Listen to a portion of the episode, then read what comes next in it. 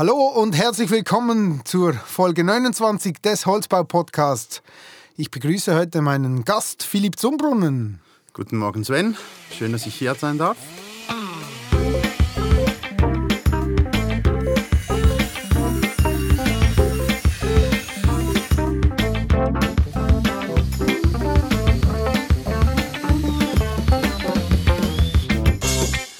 Sprichst es an. Guten Morgen, das ist das erste Mal, dass ich am Morgen die Aufnahme mache. Aber das äh, soll, soll eigentlich nur das äh, positiv sein, denke ich mal. Philipp, wir beginnen zuerst bei dir. Ähm, wir kommen zu deinem spannenden Lebenslauf. Was hast du alles schon gemacht? An, angefangen hat es, glaube ich, bei dir auch mit deiner Zimmermannslehre, oder? Genau, ja. Ich ähm, war eigentlich schon als Kind sehr interessiert am Bauen. Ähm, mein Traum damals war immer Architekt zu werden. Ähm, meine Eltern fanden dann aber, ich sollte doch zuerst einen handwerklichen Beruf lernen als gute Basis. Und ich muss ehrlich sagen, das war eine super Entscheidung äh, und ich bereue das nicht, dass ich als Zimmermann angefangen habe. Hatte dann das Architekturstudium eigentlich schon im Blick und wurde dann aufmerksam auf das Ingenieurstudium in Biel. Und ja, habe meine Ausbildung da gemacht. Ich habe aber zwischendrin auch in einem Architekturbüro gearbeitet, um da ein bisschen Erfahrung zu sammeln, auch um diesen Bogen zu schlagen von der Baustelle ins Büro und ich denke für mich, das ist auch eine sehr wertvolle Erfahrung, diese, dieses, diese Probleme, die ein Architekt eigentlich hat, die gar nichts mit dem Bauen zu tun hat, mehr mit den Bewilligungen, dass wir das auch verstehen, weil das geht sehr häufig verloren und ich denke auch Wertschätzung von den verschiedenen Beteiligten in, im Bauprozess. Und nachher, wie gesagt, habe ich in Biel Holzbauingenieur studiert, habe mein Praktikum bei der Firma Blumer Lehmann in Gossau gemacht und bin eigentlich so durch die Kontakte damals in in meinen Job, wo ich jetzt bin, reingerutscht in London. Also du hast dann, du bist nach London, hast dort ein, ein Praktikum gemacht, oder wie? Nee, ich habe mein Praktikum bei Blumer Lehmann damals ah. gemacht, habe dann nochmal ein paar Monate da gearbeitet und bin dann eigentlich nach London gezogen mit dem Plan, ja, wir schauen mal, wie das wird. Sechs Monate bleibe ich sowieso, egal wie es wird. Mein Plan war so ein Jahr bis zwei. Und jetzt sind es 15 geworden, wo du bei Urban Limited bist. Was, was macht der Urban? Was machst du da? Ja, das ist so relativ interessant noch. Ich wusste das auch nicht groß, oder? Weil ja, Holzbau, das verbindet man nicht gleich mit England. Ähm, die Firma Urban wurde vor fast 20 Jahren gegründet, also in zwei Monaten werden wir 20 Jahre alt.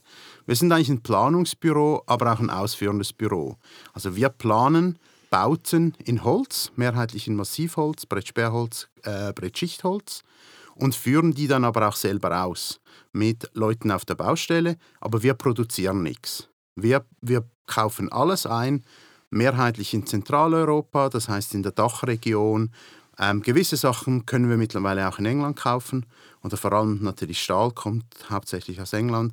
Aber wir, wir arbeiten auch mit anderen Leuten ähm, in Frankreich, Italien, Spanien mittlerweile und unser Haupttätigkeitsfeld ist eigentlich Großbritannien.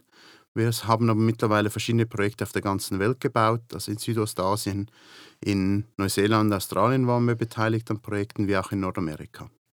Also ihr seid Planungs- und Montagebetrieb eigentlich? Genau, ja. Ich denke, wenn wir das in der Schweiz anschauen, würdest du sagen, ja, ein typisches Holzbauunternehmen, das ja eigentlich auch Planung macht. Ohne Produktion. ohne Produktion, ja. Ich denke, wir probieren immer mehr in den Bereich Ingenieur reinzukommen. Also wir eigentlich als, wir als Holzbauingenieure gesehen werden, wie wir das in, im deutschsprachigen Raum mittlerweile sehr gut kennen. In England ist das sehr ja, wenig verbreitet. Ich denke allgemein im, im, Welt, im weltweiten Markt gibt es diesen Holzbauingenieur weniger. Es ist mehr der, der, der Bauingenieur, der vielleicht ein bisschen Holz kann, interessiert ist an Holz, aber der typische Holzbauingenieur gibt es nicht. Und diese Lücke versuchen wir zu schließen. Wir haben sicher auch den Vorteil, durch das, was wir bauen, oder wir haben mittlerweile vier, etwa 400 Projekte gebaut. Also wir haben die Erfahrung auch, wir können den Leuten das zeigen, wir haben Referenzprojekte. Das ist sehr wichtig in neuen Märkten, wo vielleicht der Holzbau noch nicht ganz so äh, prominent ist. Und die Leute wollen ja sehen, was kann ich damit machen. Zusätzlich können wir denen auch relativ früh sagen, hey, das kostet so viel.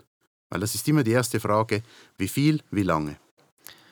Und dann natürlich auch wichtig, dass die Leute das anfassen und, und erleben dürfen. Wie, wie sieht denn das in England aus? Was gibt es da schon an Holzbau? Habt ihr einen Holzbaumarkt?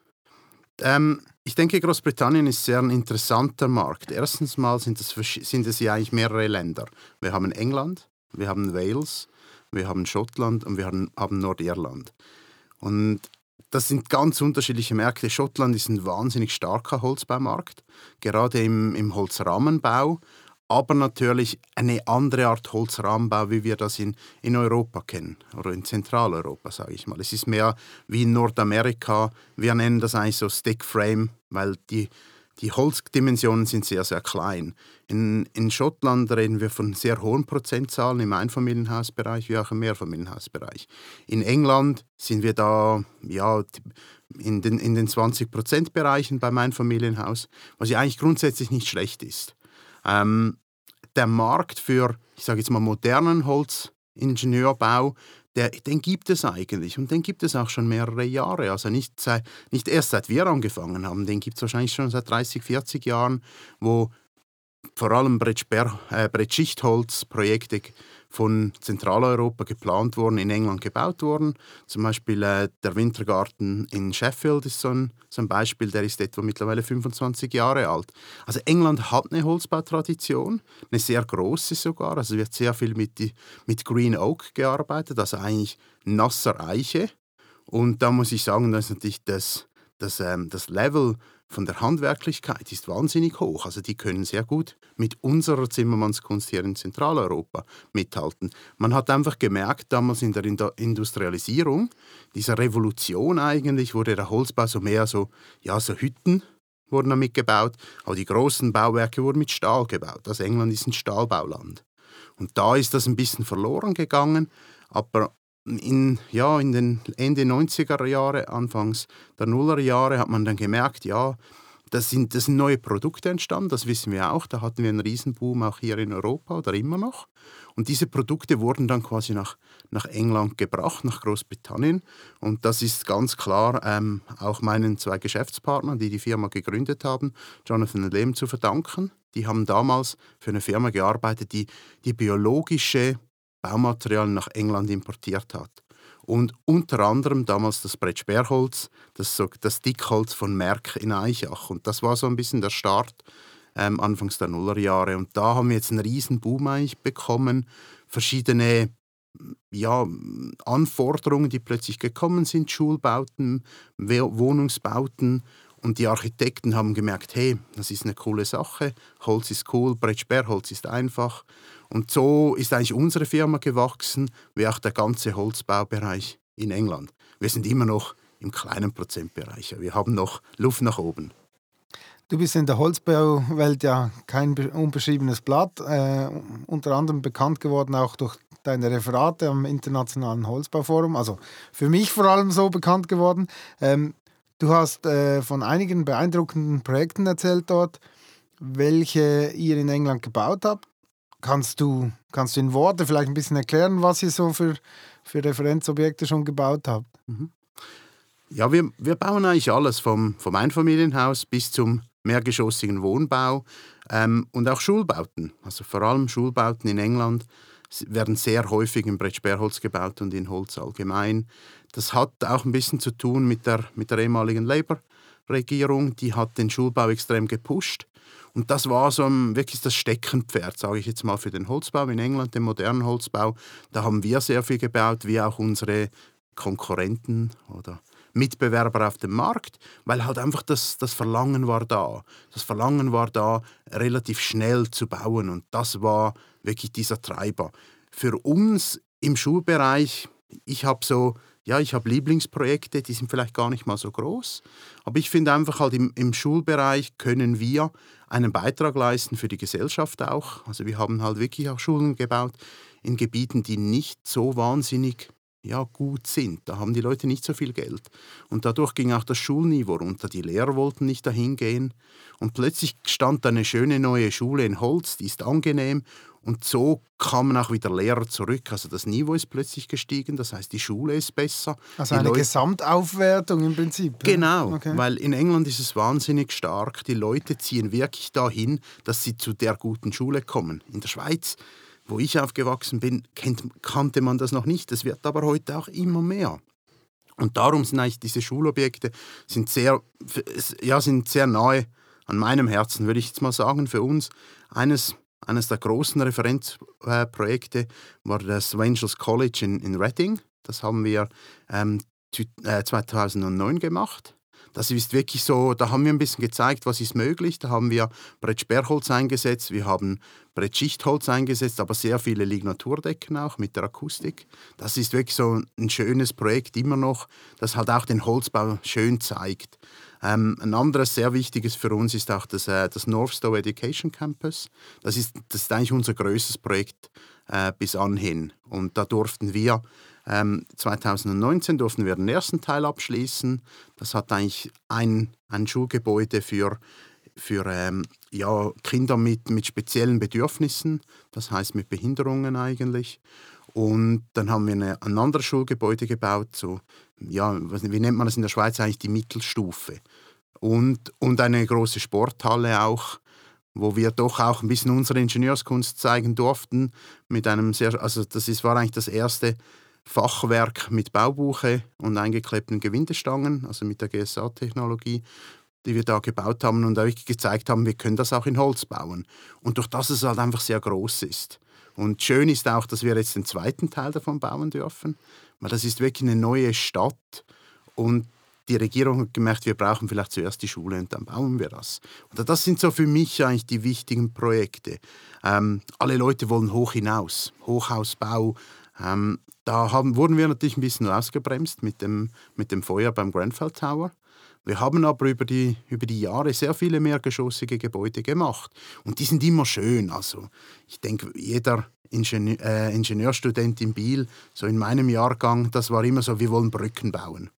Die, die Jungen, die heute nach Biel gehen, das ist eigentlich mehr so, ja, wir wollen Hochhäuser bauen. Das ist so momentan dieses Rennen. Das finde ich auch ein bisschen gefährlich, aber diese Gebäude sind sehr interessant und auch wichtig für uns. Ja, ist ja schon so. Also das habe ich jetzt auch aus deinem Referat jeweils äh, ein bisschen rausgehört. Äh, wir machen sehr viele Mehrfamilienhäuser, wir machen hohe Mehrfamilienhäuser, große Mehrfamilienhäuser. Ähm, vielleicht trotzdem noch die Frage, was, was, war denn so, was waren denn so eure Rekorde? ja, wir haben wir haben eigentlich nie das Höchste gebaut. Bis auf eines. Das war also wirklich das erste mehrgeschossige Brettsperrholzgebäude in England. Das war eines der ersten in der ganzen Welt. Das, das ist nach heutigen Verhältnissen mit fünf Stockwerken ist das nichts mehr. Aber wir dürfen nicht vergessen, das wurde 2005 wurde das geplant, 2006 umgesetzt. Das war damals mit einem Gebäude in Trondheim und einem Gebäude in Wien, waren das so quasi die drei waren die ersten, die wirklich mehrgeschossigen Holzbau in Brettsperrholz gebaut haben. Und das war wirklich so der Startschuss. Dann kamen andere Gebäude von anderen dazu. Wir hatten dann mit Bridport House in London, hatten wir mit acht Geschossen nicht das höchste, aber wir hatten damals das größte. Und, und das war für mich dann eigentlich auch relativ schnell, es geht gar nicht unbedingt um die Höhe, weil wir können ganz kleine, hohe Türme bauen, aber ist es nicht wichtiger, dass wir, dass wir die Fläche bauen können, die Menge. Und, und das ist eigentlich interessant. Ein anderes, das wir gemacht haben, Presshouse, das ist für uns momentan das höchste, das wir gebaut haben, das ist neun Geschosse. Ähm, plus ein, also es steht auf einem, äh, auf einem Betonsockelgeschoss. Mit, da kann man sagen, das ist ein Zehngeschosser. Das ist für uns das Höchste, ist natürlich auch im internationalen Vergleich nicht mehr das. Aber was wichtig da war, eigentlich der Generalunternehmer, der das angestoßen hat, in Holz zu bauen, ist eigentlich ein Betonunternehmer. Und der hat einfach gemerkt, hey, das ist eine Möglichkeit. Klar, für ihn war es natürlich finanziell auch spannend. Und das ist für mich wichtig, dass wir einfach auch beweisen können, dass wir ökonomisch bauen können. Weil die Ökologie ist ganz, ganz wichtig, aber wenn sich die Leute das nicht leisten können, dann geht das nicht. Und das, denke ich, haben wir mit vielen unseren Gebäuden, erreicht. Wir haben, wir haben Sozialwohnungen gebaut, wir haben aber auch für Investoren gebaut, mit in, im, im hohen Preissegment. Und ich denke, das müssen wir zeigen können, dass wir eigentlich alle Gebäude bauen können. Weil wir dürfen auch nicht vergessen, wir haben gar nicht so viele 30-geschossige Gebäude, also in der Schweiz schon gar nicht und auch in England nicht. Klar, wir haben, wir haben gewisse Wolkenkratzer. Aber du sagst es, also grundsätzlich geht es auch darum, man wird ja immer verglichen von den Kosten her. Also du sagst jetzt, ähm, wir schaffen das. Mhm. Also du hast das bewiesen, dass ihr eigentlich auf Augenhöhe mit dem Stahlbeton ähm, sein könnt. Absolut, absolut. Also das ist, das ist auch sehr wichtig. Ich denke in England ganz am Anfang war die Ökologie, das CO2-Denken kommt immer mehr, das ist ganz klar. Aber wenn ich zurückgehe, zehn Jahre, das war den meisten Leuten eigentlich noch egal. Und das habe ich irgendwie so ein bisschen begrüßt, weil das hat einfach geheißen, hey, wir haben dieses Gebäude und wir wollen das in Holz bauen. Wir wollen aber nicht mehr ausgeben. Oder wir wollen nicht viel mehr ausgeben. Dann bist du gefordert. Genau. Aber es ist auch ehrlich, wenn die Leute zu dir kommen und sagen, ja, wir wollen grün bauen, wir wollen CO2-neutral bauen. Bis zur Offerte. Genau. Und dann bist du 5% drüber und heißt, nein, mhm. wir machen Backstein. Mhm. Und irgendwann knallen wir die günstigste Plastikdämmung außen drauf, die wir nur kriegen können. Mhm. Und, und da, das war klar, da wurden wir von Anfang, teilweise bei Projekten wurden wir bei der ersten Sitzung abgeschossen, was einfach nicht ging. Und da müssen wir aber auch ehrlich sein und sagen, hey, dieses Gebäude, das funktioniert nicht. Eines meiner ersten Projekte bei Urban, um, in der zweiten Woche hatte ich auf dem Tisch, das, ist ein 30, das war ein 30-Geschosser. Und damals, vor 15 Jahren, 30 Geschosse in Holz, also da haben dich die Leute als ja, völlig durchgeknallt abgestempelt. Mhm. Ähm, wir haben dann da dieses Konzept gemacht und haben dann schon auch gemerkt, dass der Widerstand, auch in der Holzbranche, also unser Lieferant damals hat gesagt, uh, ja, vielleicht nicht, also wir wollen das schon machen, aber nicht das erste, vielleicht das zweite. Okay. Ähm, ja, unglücklicherweise war dann der, der Bauherr oder der Investor hat auch ein Betonwerk besitz, besessen und darum wurde es dann betoniert am Schluss. Hast du die dritte Folge des Holzbau-Podcasts schon gehört? Bruno Aplanalp redet in der Folge von der genialen GSA-Technologie. Die GSA-Technologie ist das leistungsstarke und somit perfekte Verbindungssystem für den Ingenieurholzbau. Es besteht aus standardisierten Verbindungselementen, welche mit dieser Technologie eine effiziente, sichere und nachhaltige Konstruktion ermöglichen. Durch die steckbaren GSA-Verbindungselemente garantiert es eine äußerst effiziente Montage. Zudem bildet es ein ästhetisches und ansprechendes Design und garantiert duktile, filigrane, aber sehr robuste Konstruktionen. Durch den hohen Vorfertigungsgrad erreicht man eine sehr hohe Präzision und Qualität. Durch die Standardisierung bietet GSA eine hohe Verfügbarkeit und damit eine kurze Reaktionszeit. Die GSA-Technologie ist das zurzeit leistungsfähigste und kompletteste Verbindungssystem im Holzbau. www.gsa-technology.ch Ihr baut ja vorwiegend mit CLT, du hast es gesagt. Ähm, wo liegen da aus deiner Sicht die Vorteile und was, was macht jetzt CLT äh, prinzipiell im, im englisch- oder im großbritannischen Markt ähm, zu einem so interessanten Produkt? Ja, ich denke, CLT ist relativ ein einfaches Produkt zu verstehen. Im Holzbau haben wir doch wirklich teilweise ein bisschen das Problem, dass wir ein extremes Hightech-Produkt haben. Also wir haben da super Wandelemente, die haben so viele Schichten und das ist, das ist schwierig zu verstehen. Teilweise für uns als Leute aus der Holzbranche, wieso brauche ich jetzt da eine andere Platte als, als mein Mitbewerber? Und jeder probiert da ein bisschen ja, Vorteile rauszukriegen. Das ist auch absolut legitim. Aber wenn ich das verkaufen muss an einem Architekten, der Archit viele Architekten halt wirklich, die lernen das halt auch in der Schule, Backsteine, Beton, dann habe ich sehr einfache getrennte Schichten und, und ich, wir arbeiten sehr viel mit Architekten zusammen und da sieht man halt wirklich die ersten Entwürfe, das sind dicke Filzstifte, ein Strich, das ist meine tragend, mein tragendes Element. Dann mache ich außen die Dämmung drauf, die Verkleidung, innen drin meine Verkleidungen. Und das ist wahnsinnig einfach zu verstehen. Und das hilft sicher auch. Ich sage nicht, man, jeder kann mit, mit Brettsperrholz bauen und es ist absolut kein Problem. Oder es gibt diesen, diesen Ausdruck von einem englischen Architekten, der, ähm, CLT ist the new concrete, also Brettsperrholz ist der neue Beton. Ähm, ich weiß, wie er es gemeint hat, dass wir heute Sachen bauen können mit CLT, die wir früher mit Beton gebaut hätten. Aber Leute haben wir heute, die, die einfach sagen, ja, wir ersetzen einfach den Beton mit CLT und dann ist es erledigt. Aber es ist eben schon noch ein bisschen mehr bauphysikalisch. Feuchteschutz, all diese Sachen, Feuerschutz, die sind anders als im Beton. Also ich möchte hier ganz klar erwähnen, auch Beton ist nicht immun gegen Feuer und Wasser. Es ist immer so dieses, dieses Mysterium, ja, wir betonieren einfach, dann geht alles. Aber das ist sicher ein, ein, Vorteil. Es ist einfacher zu verstehen und dann ist es natürlich, es ist ein Produkt, das industriell gefertigt wird. Also wir wir, wir können das von mehreren Herstellern kaufen. Mittlerweile haben wir über eine Million Kubikmeter Kapazität alleine in Europa. Und das macht sicher auch, ja, diese Industrialisierung macht es ein bisschen einfacher. Wir werden auch häufig angeschossen und gesagt, ja, ihr seid so, ja, so eine kleine Industrie. Wir dürfen nicht vergessen, in, in England haben wir nicht die großen Holzbauunternehmen, wir haben nicht die großen Holzindustrieunternehmen, das sind häufig sehr, sehr kleine Unternehmen. Und so können wir eigentlich die Qualität von einem Industriebetrieb und auch die, das Gewicht, oder wir arbeiten mit Firmen wie zum Beispiel Stora Enso, das, ist, das sind Multimilliardenkonzerne. Und wenn ich dann einen Investor habe, einen Hedgefonds, der auch Milliarden vertritt und der sieht ein Unternehmen dahinter, das auch Milliarden Umsätze macht, das macht es einfach ein bisschen einfacher. Okay, hat das auch noch damit zu tun. Ich mag mich erinnern an, an ein Referat, das du gegeben hast, das, wo, auch, wo du darauf hingewiesen hast, dass auch die Logistik und der Platz jetzt gerade in den Städten auch eine große Herausforderung ist, wo, wo man mit diesem Produkt auch äh, sehr viel erreichen kann.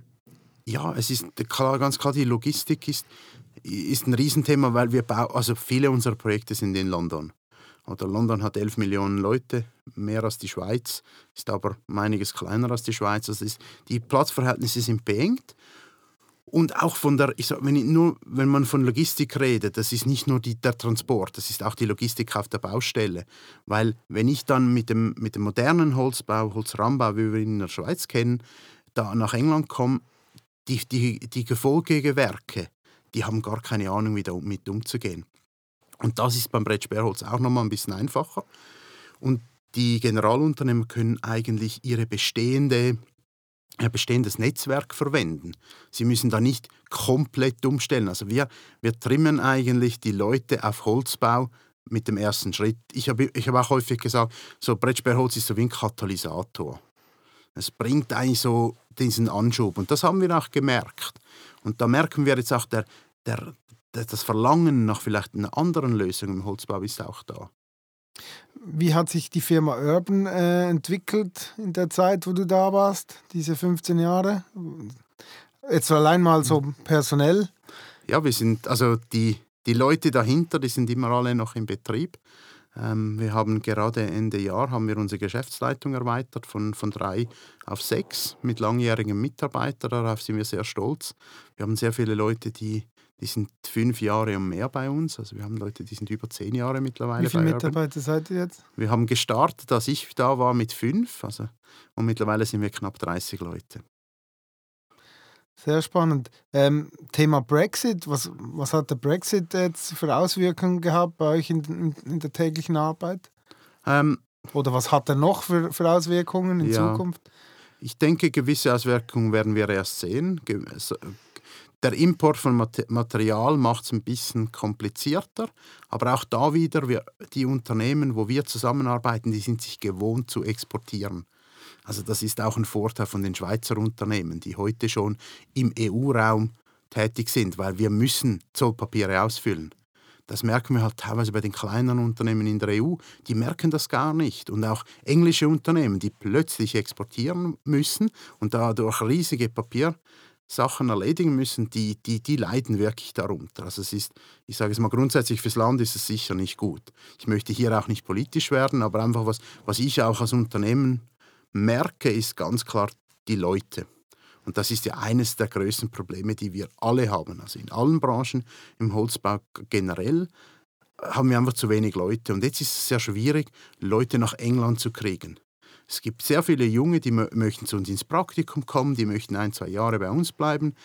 Und heute ist es einfach so schwierig, ein Visa zu kriegen. Also wenn jemand aus der Schweiz oder aus Deutschland kommt, der wird genau gleich eingestuft, ob jetzt die Person aus Südamerika, Afrika, Australien oder Asien kommt. Also die, die Beschaffung von Leuten, die Beschaffung für, von die, für die Visas für die Leute ist extrem schwierig geworden. Und das macht uns schon auch ein bisschen zu schaffen, das muss ich ehrlich sagen. Also es ist, ist einfach unnötige Energie, die dir verschwendet wird und auch Geld. Ihr habt ja auch verschiedene Zusammenarbeiten mit Schweizer Firmen unter anderem, glaube ich, Blumer Lehmann oder äh, mit der neuen Holzbau in Lungen. Ähm, wie sehen diese Zusammenarbeiten aus? Ja, die sind natürlich einfach auch entstanden, die, Be die Beziehung mit Blumer Lehmann ganz klar, weil ich da gearbeitet habe. Wir, hatten dann, wir haben dann Projekte zusammen gemacht oder quasi wir haben, sie haben uns geholfen bei gewissen Projekten. Dann, dann kam Bluma Lehmann mit Projekten, wie zum Beispiel bei der Cambridge Mosque, wo wir geholfen haben mit dem Aufbau auf der Baustelle, halt einfach dieses Wissen von der, Loka der lokalen Gesetzgebung, weil die ist ein bisschen anders. Und so, das sehen wir eigentlich auch als, als wahnsinnig fruchtbar, dass wir mit Leuten zusammenarbeiten, jetzt hier in England mit Blumer Lehmann oder mit der neuen Holzbau, ihnen zu helfen, sie helfen uns. Gerade bei der neuen Holzbau sind wir teilweise Kunde, teilweise sind sie Kunde von uns. Also das ist so ja, eine, eine Wechselbeziehung. Und genau das Gleiche machen wir eigentlich mit allen unseren Lieferanten oder auch wenn wir im Ausland arbeiten. Also im Ausland, ich sage jetzt mal in, in Amerika oder in Australien. Wir versuchen mit lokalen Partnern zu arbeiten. Und das, das sehen wir unsere Rolle. Eigentlich Schweizer Unternehmen zu helfen, die, die, die in England bauen, dass, dass wir, da wir unser Wissen einbringen können. Also wir haben sehr viel Holzbauwissen, aber natürlich das Wissen vom englischen Markt und der Gesetzgebung, das ist, denke ich, sehr wichtig. Gut, wir kommen zu meiner Rubrik, die Frage an den nächsten Gast.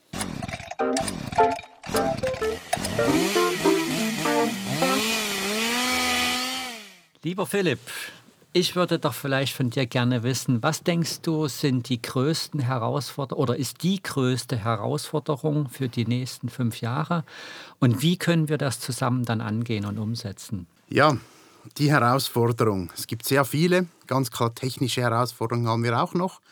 Aber für mich ist wirklich eine ganz wichtige Sache, wir brauchen mehr Leute im Holzbau. Wir brauchen mehr Leute, die im Holzbau arbeiten wollen. Und das heißt für mich auch eine gewisse Diversität.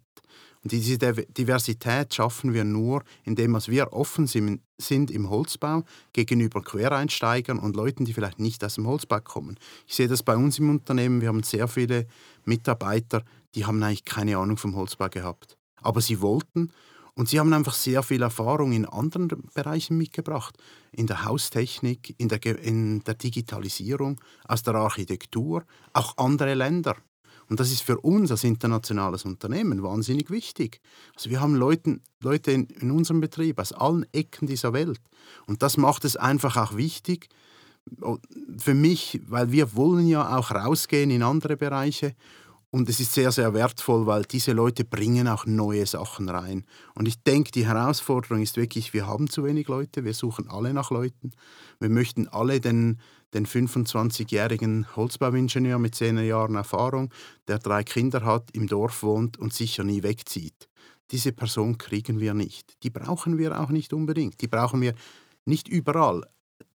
Die, die erfüllt einen Zweck, aber andere Leute erfüllen auch andere Zwecke. Und ich denke, das ist die Herausforderung ist, mehr Leute und dadurch müssen wir auch neue Bereiche abdecken. Und ich sehe, ich sehe da auch eine Bewegung drin, also auch im, im Holzbaumarkt in der Schweiz. Und das finde ich wahnsinnig spannend, weil das bringt uns weiter. Es öffnet uns auch neue Wege zu Kunden, weil halt, ja, die bringen auch neue Kunden mit.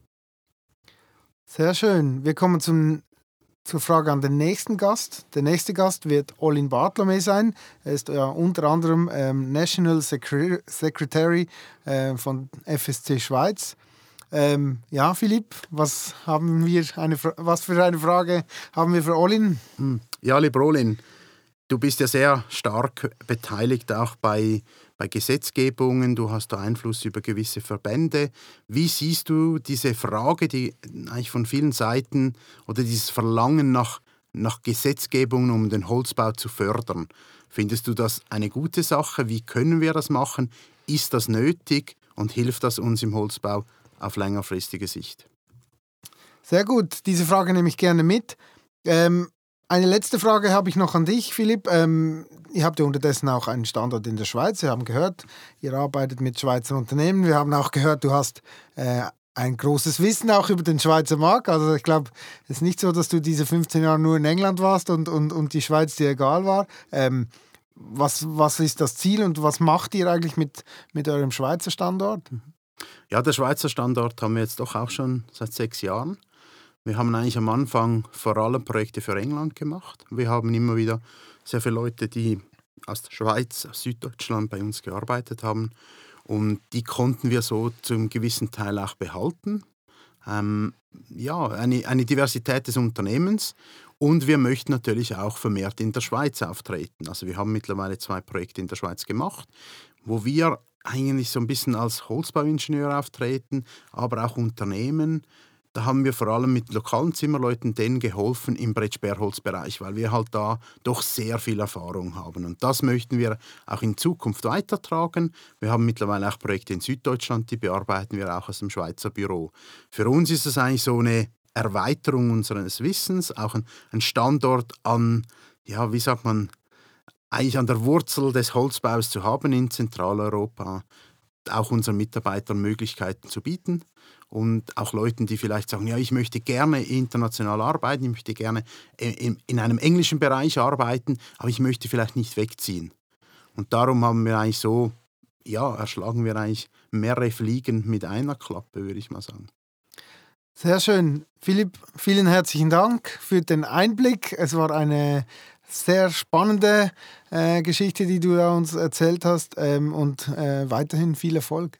Vielen Dank, Sven. Hat mich auch gefreut, hier zu sein.